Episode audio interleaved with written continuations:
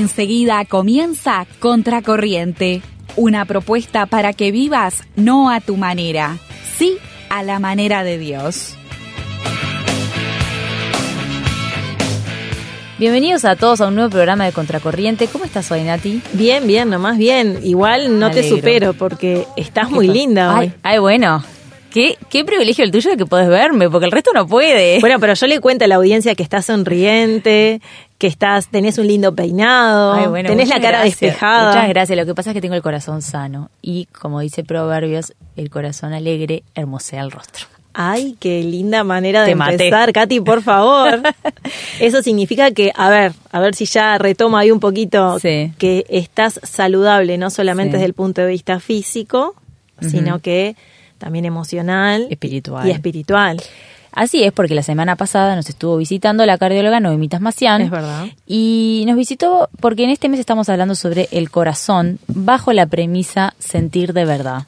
Una frase que rescatamos justamente de una publicidad de Coca-Cola que tiene muchísimos años, decíamos de la década del 80. Vamos, vamos a escucharla, ¿te parece? Una Dale. parte aunque sea. Eres tú, soy yo, es comenzar a sentir ese fuego interior del primer beso de amor. Es un claro de luz, el primer rayo de sol, con Coca-Cola y los dos, algo nuevo surgió. Bueno, ahí la estamos escuchando. Y, y bueno, y en esto que recordar un poco lo que estuvimos hablando con, con Noemí. Yo no sé a vos, mientras anda pensando a ver qué, qué te quedó. A mí me quedaron algunas cosas. Este, por ejemplo, cuando dijo que hoy las enfermedades cardiovasculares se presentan tanto en hombres como mujeres de la misma manera, Sí. eh, que lo asoció mucho al estrés, a la ansiedad, eh, bueno, después a los temas no resueltos también a nivel personal, que habló de los factores de riesgo, ¿no? Habló de los controles. Yo me quedé con ganas también de repente de hablar un poquito más del tema del alcoholismo. Mm. Eh, lo mencionó al pasar, obviamente, como uno de los factores de riesgo. Pero a veces no nos damos cuenta qué tan, eh, qué tan factor de riesgo es. Sí, no, pero aparte, uno está viviendo hoy, pero uno se proyecta de acá a 40 años, a- ni, ni tanto, 20, 30 años, y, y vos no sabés cómo va a ser esa generación, porque claro, yo hoy lo veo adentro de, de los centros educativos. Para tirarte un dato nada más, según la, la estadística del 2021, el 70% de los estudiantes de educación media consumen alcohol. Mm, Y, y más de la mitad consumen bebidas energizantes, por eso eso que le preguntábamos a, a Noemí también, ¿no? Y, y uno no está midiendo las consecuencias que eso tiene, sobre todo a largo plazo.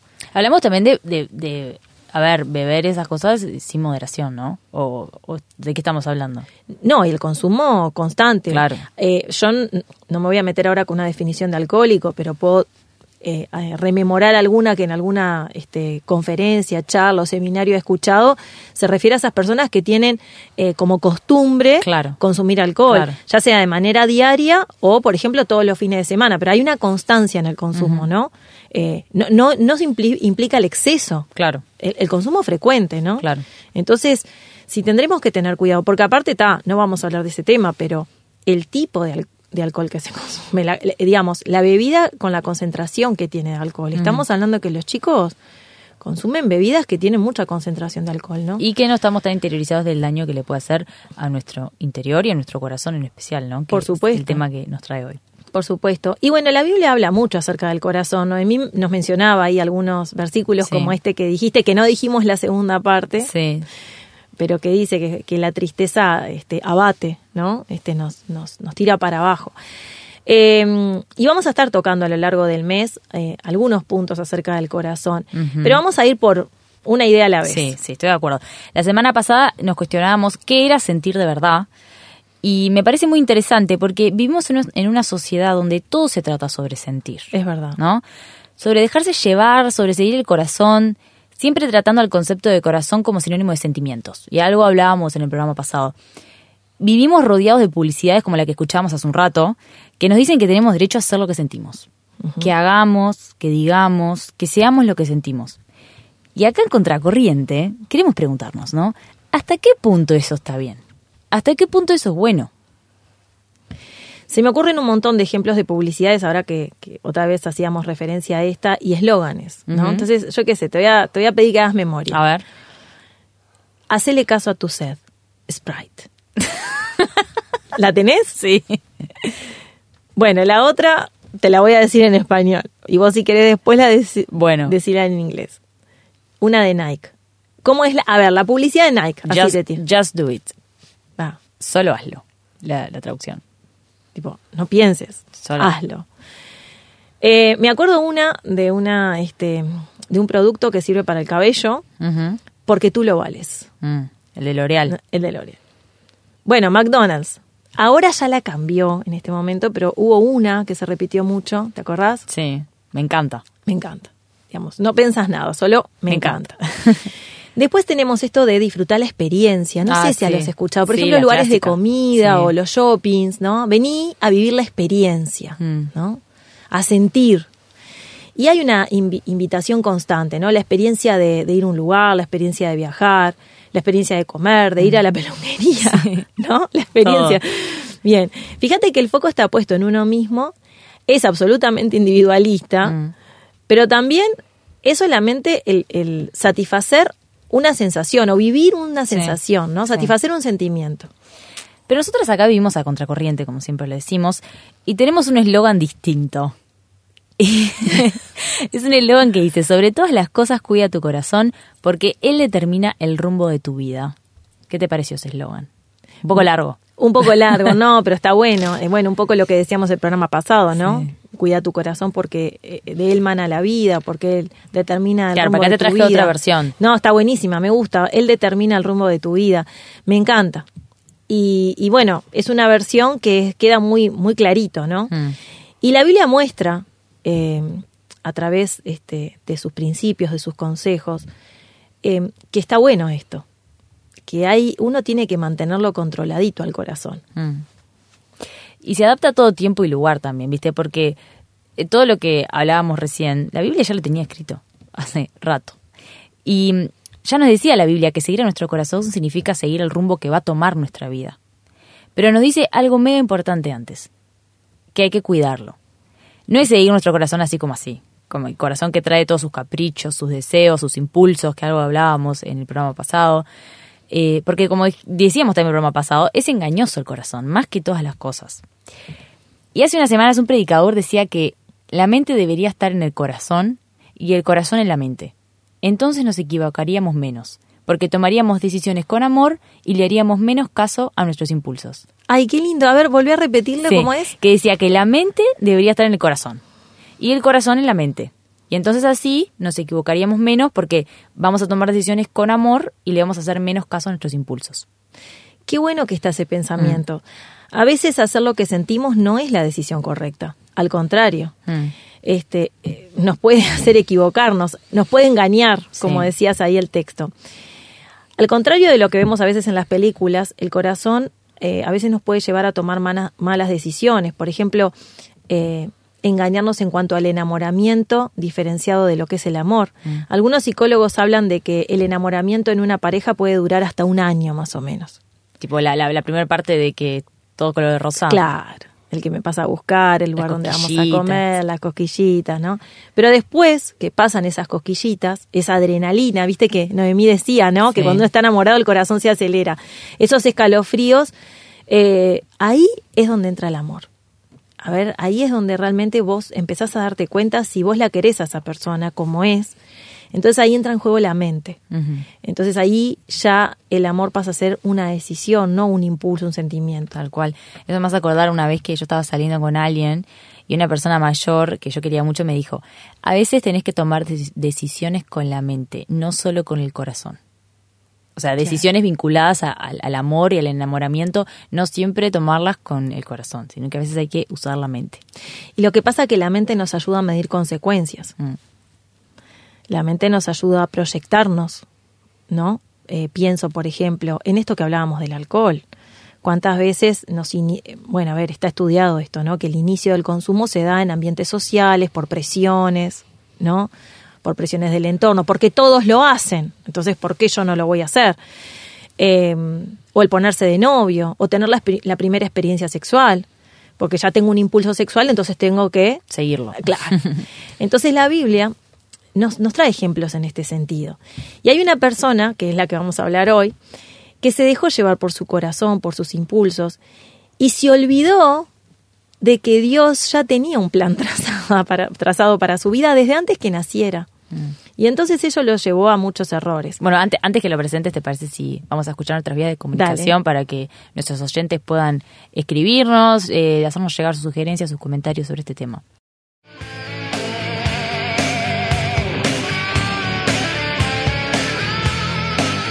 Estás escuchando Contracorriente. Ponete en contacto y danos tu opinión por el signo de más 598 91610 610. Búscanos y seguinos en Instagram como Contracorriente RTM. Bueno, estamos hablando en esta oportunidad sobre el corazón, este mes, que lo hemos llamado el mes del corazón, este, y estábamos hablando acerca de el corazón versus mente, ¿no? O complemento, podemos decirlo también. Y estábamos haciendo referencia a un personaje de la Biblia. A ver, te voy a tirar una pista a ver si, si lo Dale. sacás. Me estoy tratando de pensar si es el único, creo que sí. El único hombre que aparece mencionado en la Biblia que tenía el pelo largo. O sea, que se menciona que tenía el pelo que largo. tenía el pelo largo y que ese y que y que no se lo podía cortar porque Ah, el pelo tenía un significado. Listo, Sansón. Sansón, el, el fuerte, que tenía la, la fuerza con el pelo. Creo que la Biblia no menciona, ahora estoy pensando en frío. Bueno, no sé. Así otro hombre cu- cuya cabellera fuera importante, me parece que la de Sansón. Dejamos que nuestros oyentes nos escriban a ver si se les Sí, ocurre otro. se le- o se si sabe de otro. Ah, esperá, hay otro, A ver. Absalón, Ah. hijo de David, que más dice que se murió porque se le enredó el pelo. Ah.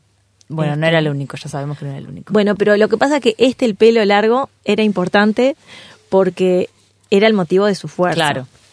Entonces vamos a hablar de Sansón. Sansón, eh, para, para los curiosos que nos escuchan, la historia de Sansón ocupa tres capítulos en la Biblia, entre el capítulo 13 y el capítulo 16 del libro de Jueces. Jueces es el séptimo libro de la Biblia. Y allí nos vamos a encontrar con este personaje. Y vamos a contar un poco, eh, de manera breve, algunos aspectos de su vida. Dale. Sansón era de la tribu de Dan. Su padre se llamaba Manoa y su concepción fue un milagro, porque su madre era estéril y un ángel le anunció que ella iba a dar a luz un hijo que iba a ser consagrado nazareo o, de otra manera dicho, dedicado a Dios. Bien. Sansón juzgó a Israel por 20 años en un tiempo en el que los filisteos habían oprimido a Israel debido al pecado de ellos contra Dios. Y este hombre estaba lleno del Espíritu de Dios, pero tenía un problema. Mm. Tenía una debilidad que le costó eventualmente su vida. ¿Quieres saber cuál era su debilidad? Su debilidad eran las mujeres. su debilidad eran las mujeres. ¿Y por qué sabemos esto? Y bueno, eh, para los curiosos Sí. que quieren ir a, a buscar ahí en jueces, capítulo 13 al 16, eh, hay tres eventos en su vida con mujeres involucradas que no terminaron bien y que fueron, este, digamos, quienes lo llevaron a la perdición. A ver, contanos estos tres eventos. Bueno, uno de ellos aparece en Jueces capítulo 14, versículos 10 al 19. Allí habla de, de una esposa, de una mujer eh, de la cual Sansón se enamora, una mujer filistea, porque encima tuvo la brillante idea de, de meterse siempre con mujeres que no eran de su pueblo.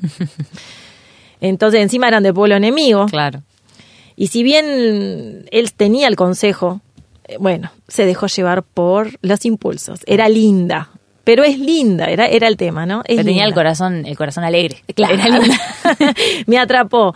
Entonces, con esa primer mujer, bueno, lo persuadió en un momento este, en el que él eh, se enfrentaba a los filisteos y les había puesto un enigma que ellos tenían que adivinar y ella lo persuada, lo persuade, perdón, para que se lo diga. Y bueno, y ella, y él se lo termina diciendo. Eh, Tenía eso, Sansón, ¿no? Las mujeres que le insistían, le insistían, le lloraban, y entonces él Él cedía. él cedía.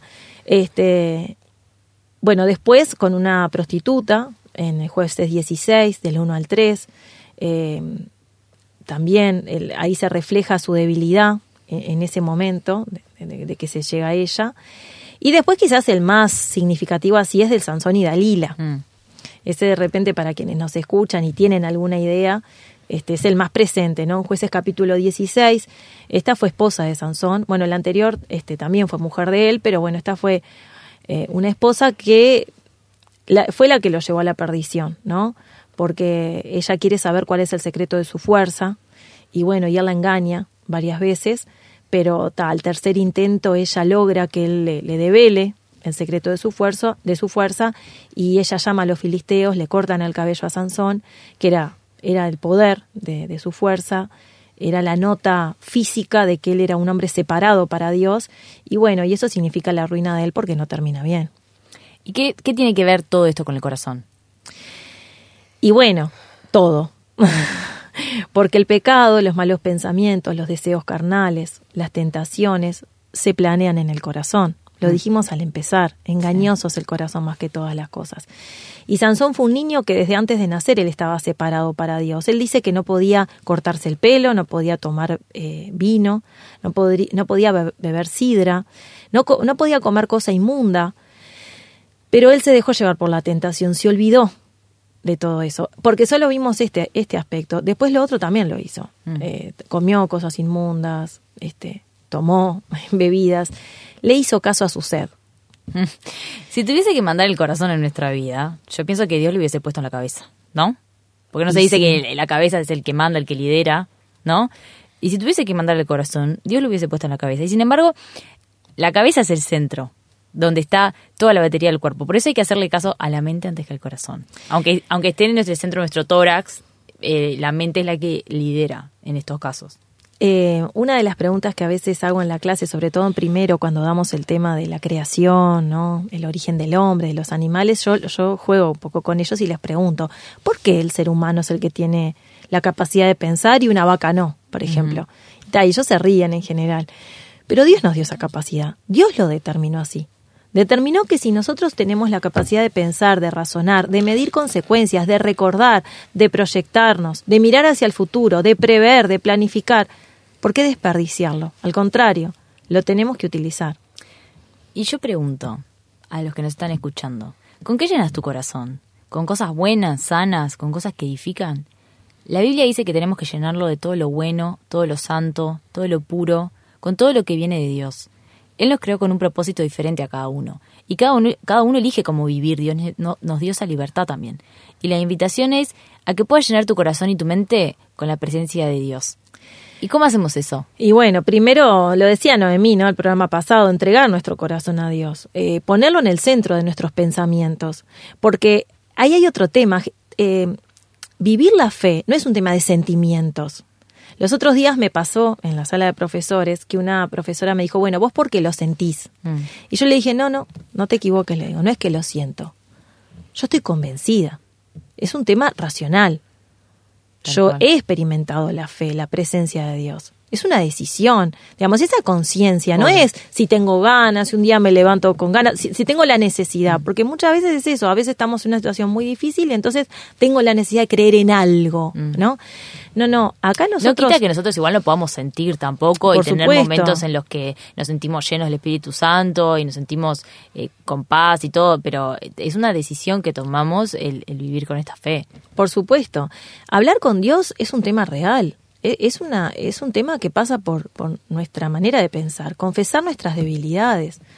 Eh, cuando nosotros leemos la Biblia o escuchamos mensajes cristianos o escuchamos música cristiana, decidir que realmente nos influencie, ¿no?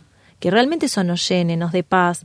Eh, a veces est- estamos bombardeados de, de obscenidades, de, de bobadas, ¿no? Las redes sociales, con todo lo instantáneo, Superficial. superficial, la banalidad, Mm. la estupidez. Pero, ¿a qué le dedicas tiempo? ¿Vale la pena todo eso? ¿En base a qué tomas las decisiones? ¿En base a, a un video, a una publicidad, a un sentimiento? Te invitamos a que busques llenar tu corazón con la presencia de Dios, porque en el corazón es donde nace la vida. Dios nos pide nuestro corazón, Él quiere estar ahí también, quiere estar presente en las decisiones que tomamos, en lo que hacemos, en lo que decimos, en nuestra manera de ver la vida y de las cosas que nos pasan. Pero para eso tenemos que invitarlo a tomar el control. La Biblia dice, Jesús está a la puerta de tu corazón y Él llama, pero vos decidís si le abrís la puerta y Él va a entrar y va a quedarse. ¿Te das cuenta, Katy, que la decisión siempre es nuestra? Sí. Sansón fue elegido por Dios, pero él tuvo libertad. Mm. Y él eligió y, y eligió mal. Dios igual lo amó, lo perdonó, lo ayudó al final de su vida, pero él eligió mal. El plan de Dios sin duda iba por otro lado. Él se dejó llevar por los impulsos, por la presión, por el sentimiento de poder, superioridad porque él se sabía fuerte. No sé, quizás fue el orgullo. Que el orgullo no te gane. Mm. Decile no a tu manera de vivir y decile sí a la manera de Dios. ¿Te parece si seguimos con el programa? ¿Cómo no?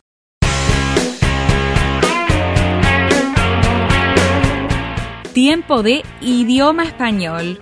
Curiosidades, datos y algunos consejos prácticos vinculados al uso del idioma español. Bueno, bienvenidos a este segmento de idioma español. Yo tengo un tema bastante controversial, como me gustan a mí. Hoy voy a hablar de la H. Ah, bien. ¿Te gusta la H? Sí, claro. Porque a mucha gente le cuesta saber qué palabras van con H, qué palabras van sin H. Ni me lo digas. Sí. Y yo traigo acá una lista eh, bastante sencilla que nos puede ayudar a saber eh, que, cuándo hay que escribir la H y cuándo no. Por ejemplo, los prefijos que son hidra, hidro, hiper, todos esos, por ejemplo, cuando decís hidráulico, hidrógeno, hipócrita, todos esos llevan H al principio. Ese es un primer tip que te tiro, esos prefijos. Hidra, hidro, hiper, hipo. Ay, qué bueno, aprendérselo así. Hidra, hidro, hiper, hipo. Ta, no me lo digo, no, no lo puedo decir rápido. Está, pero Me después lo, después la van a lengua. escuchar. Está. Después hay otra que para, que para recordar es bastante fácil. Todas las palabras que empiezan por el, diptón, por el diptongo UE. Por ejemplo, ¿se te ocurre alguna? Hueco. Hueco, eh, huelga, huella. Todos los que empiezan con el diptongo UE, Hueso. hueso, van a llevar H antes. Después hay otros prefijos que también te los puedes unir al de hidra, hidro, hiper. Puedes sumarle el de ecto, hepta, hexa, emi. Viste que son, son todos estos prefijos en realidad. Que los- por ejemplo, cuando decís hexágono, hectómetro, todas ellas también llevan H. Después, otros son los compuestos y derivados de palabras que tienen H, excepto los derivados de hueso, de huevo, de hueco y de huérfano ¿Esos qué? ojo, que los derivados de estos no llevan H. Por ejemplo, el derivado de hueso óseo no lleva ah, H. es verdad, no. El derivado de huevo óvulo tampoco. No. El de orfandad tampoco, viene No. de huérfano. Entonces, todos los compuestos y derivados de palabras que tienen H van a llevar H, excepto el de hueso, huevo, hueco y huérfano. Ovíparo. No lleva H. Ese de dónde viene, De huevo. de huevo. Claro. Después, última, para recordar que llevan H, todas las formas de los verbos cuyo infinitivo lleva H. Por ejemplo, hubo, habla, honra, hurtaron, son ejemplos. Así que después pueden repasar estos, esta lista que acabo de dar. Y, se- y hay una cosa que se llama Me las va a palabras... explotar la cabeza, ¿no? Sí, sí, es para Ah. que lo, lo- después lo, se sienten, lo vuelvan a escuchar, lo repasen, Bien. porque así de una no se agarra tan fácil. Después están la- las palabras que llamamos homófonas. ¿Sabes qué son las palabras homófonas? Homófonas. Lleva De- H. De homófona. hombre. Homo es hombre. Mira, te voy a explicar. Los términos homófonos son aquellos que suenan igual, Ah. pero tienen distinto significado y pueden tener distinta grafía. Por ejemplo, te voy a dar tres ejemplos, ponele. Hora de, del reloj, por ejemplo, Bien. y hora de orar. De orar al, al Señor. Ah, es verdad. Pero Esos son eh, términos homófonos. Claro. Después, hola del saludo y hola del, del mar. Y a ver cuál más te puedo, te puedo decir. Eh, hecho del verbo hacer, un hecho histórico. Es verdad. O hecho del De verbo echar. Obvio. Esas son las palabras homófonas. Está bueno eso para. Está bueno, Hay sí. varias, hay muchas que no, no las voy a decir ahora, pero hay muchas. Y te traigo la respuesta, porque recién estábamos hablando de por qué hueso se escribe con H y el derivado óseo, por ejemplo, que viene de hueso, va sin H. Te traigo la explicación, por si Dale. te interesa y te quedaste pensando. Me hiciste acordar un- a un chiste, pero no. Después al final me lo contás Dale. si te parece. A muchas personas le- les parece extraño eso, que, que palabras que forman parte de la misma familia léxica se escriban de manera distinta, y tiene sentido. Eh, y bueno, como pasa con hueso que decíamos recién, que, que lleva H, pero ocio, osamenta, osario, son palabras que derivan de hueso que no llevan H. También pasa con huérfano, orfandad, orfanato, orfanidad, no llevan H, pero huérfano sí. Entonces, decíamos que es una contradicción, ¿no? Y se explica fácil esta contradicción. Decíamos que la- las palabras que empiezan con el diptongo we se escriben con H y las otras no empiezan con este diptongo, entonces no van a ir con Claro. H. ¿Qué pasa? En el castellano medieval, la letra U y la B corta se escribían igual.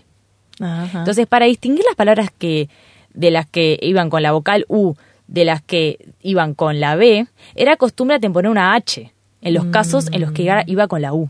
Como se escribían Ah, igual, para que supieras que en ese caso era U, le ponían una H adelante. ¿Y cuándo había precisamente riesgo de confusión? Cuando el término empezaba por un diptongo. Claro. Entonces, en estos casos, al haber que parecía que eran dos vocales juntas, se ponía la H antes para poder diferenciar eso. Claro. Entonces, esa es la explicación. De hecho, hay manuscritos en historia que tenés que descifrar si es, Si es- B corta o es U, que te, te vas dando cuenta a la medida que lo vas Claro. leyendo por el sentido de la palabra. Claro. Pero es muy interesante lo que acabas Sí. de decir, Katy. Te dejo ahora contarme el chiste. Huevo se escribe con H, pero generalmente con G. Muy bueno, ¿eh? Mira, al abuelo le dio ni gracia. Dice muy malo. Bueno, pero es para que la audiencia se lo quede pensando. Por si no lo entendieron. Bueno, muchas gracias por acompañarnos. Espero que esto les haya sido útil. Hasta el próximo programa.